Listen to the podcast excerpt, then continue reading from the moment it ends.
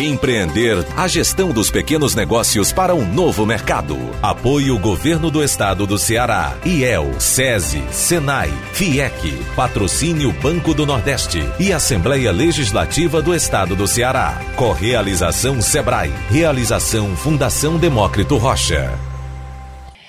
E agora nós vamos falar sobre um segmento que cresce na capital, maltrata o coração de Letícia Lopes, que hum. é o hum. da, das cervejarias artesanais. Maltrata Esse porque não tem. Atrai...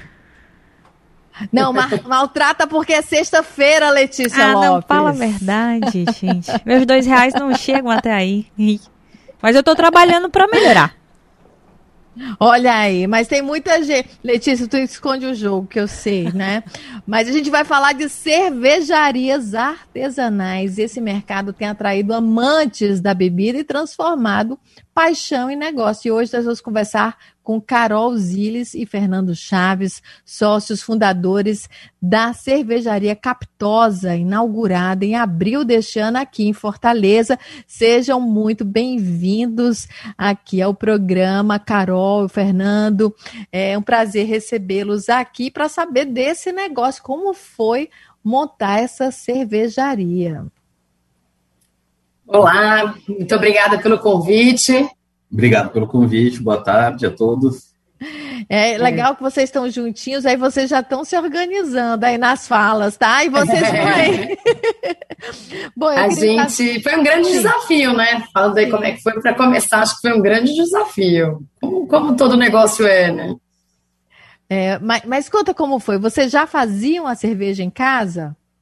É, eu comecei a fazer cerveja em casa em 2012 né? Eu fui cervejeiro caseiro aí por oito anos e em 2015 a gente, em 2014 na verdade, quando a gente decidiu que ia mudar de profissão, ia passar a, a buscar a, a, viver de cerveja, né? Ter cerveja como uma profissão, é, eu fui atrás de fazer uma pós-graduação em Blumenau, né? Então a gente morou dois anos em São Paulo. A Carol recebeu um, uma oferta de emprego muito boa em São Paulo e a gente estava morando aqui, a gente foi, mudamos para lá, e depois dessa, dessa minha pós-graduação em tecnologia cervejeira, né, eu, eu, eu, tinha decidido, bom, já, já que vamos pular de cabeça nisso, vamos nos profissionalizar, né, vamos, vamos entender o que estamos fazendo, e a gente resolveu voltar para cá para abrir um brewpub, né, um brewpub que é um modelo de venda direta ao consumidor, né, um modelo de o, o, bar que fabrica a própria cerveja, né? Então a gente tem alguns exemplos aqui na, na, na cidade, a,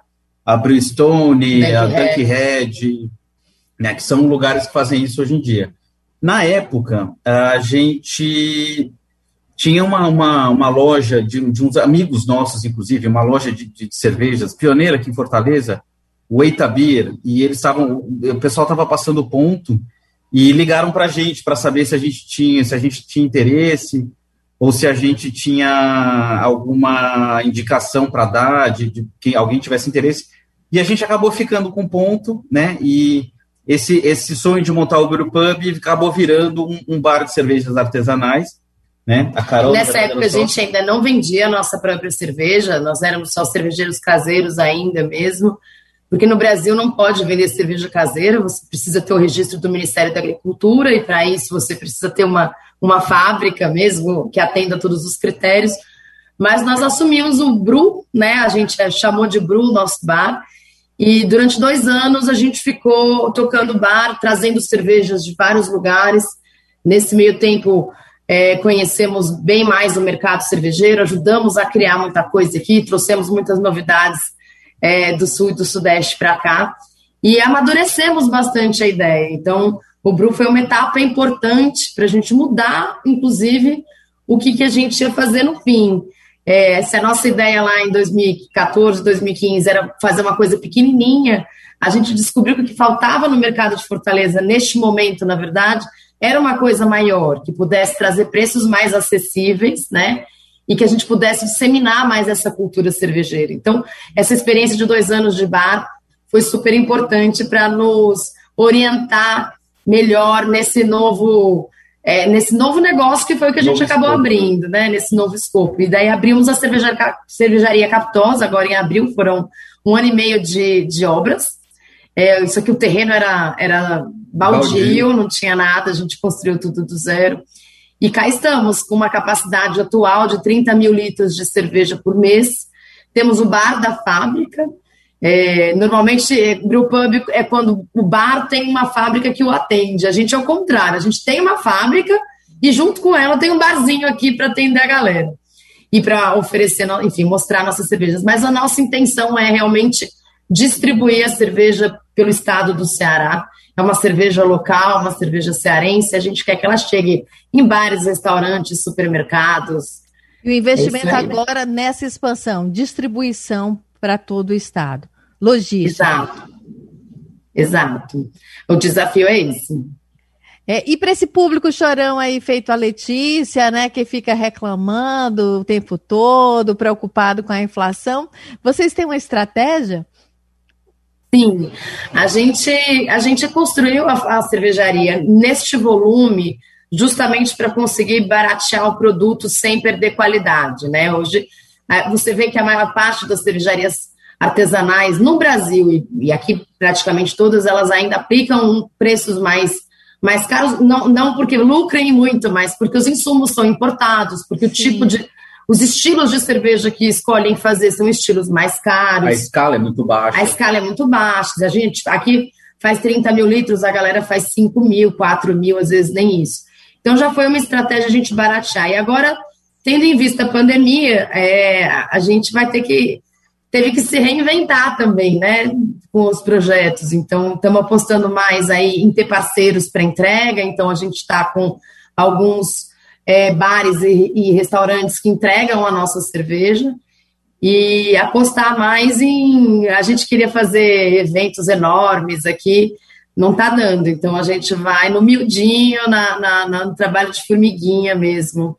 Vai crescendo devagarinho, né? Enquanto vai se estruturando, né? Enquanto a pandemia. É Tá aí. Que quando a demanda vier, ela vai vir de vez, né? É, a gente, a gente fala muito disso. A gente está vendo, uh, enfim, a gente tem pode olhar o copo meio cheio ou meio vazio.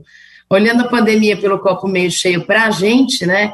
Na verdade, a gente está aproveitando esse tempo para se estruturar, porque a gente sabe que na hora que todo mundo estiver vacinado e a gente estiver realmente podendo fazer coisas maiores, a gente já vai estar preparado para receber isso com tudo, né? Para ter aquele crescimento é, que deve, esperamos que venha um grande crescimento pós-pandemia. Depois de tudo, tudo isso passar, né? Carol, Sim. Fernando, muito obrigada pela entrevista. Sucesso aí para vocês com a cervejaria Capitosa.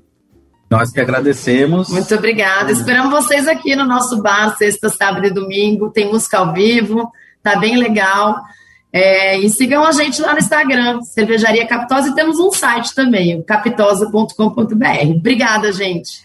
Grande abraço. Nós conversamos com Carol Ziles e Fernando Chaves é, da Cervejaria Capitosa. Lembrando que o Empreender tem ainda muito mais conteúdo. Acesse seminarioempreender.com.br e saiba mais. São 14 horas e 58 minutos. Empreender a gestão dos pequenos negócios para um novo mercado. Apoio Governo do Estado do Ceará, IEL, SESI, SENAI, FIEC, Patrocínio Banco do Nordeste e Assembleia Legislativa do Estado do Ceará. Correalização Sebrae. Realização Fundação Demócrito Rocha.